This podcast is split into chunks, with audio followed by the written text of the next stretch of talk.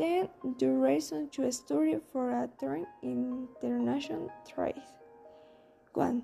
Use images, not worry, you will love it very easy. 2. Build your reference like the public, social, and governmental sector wide international markets. 3. Works on the line it with the social, governmental, and business sector. 4. One on the fronts into managing business operations. 5. Learning languages. 6. Generate and manages global organizations. 7. Evaluate the economic value of market. 8. Guarding international terms of trade and culture terms.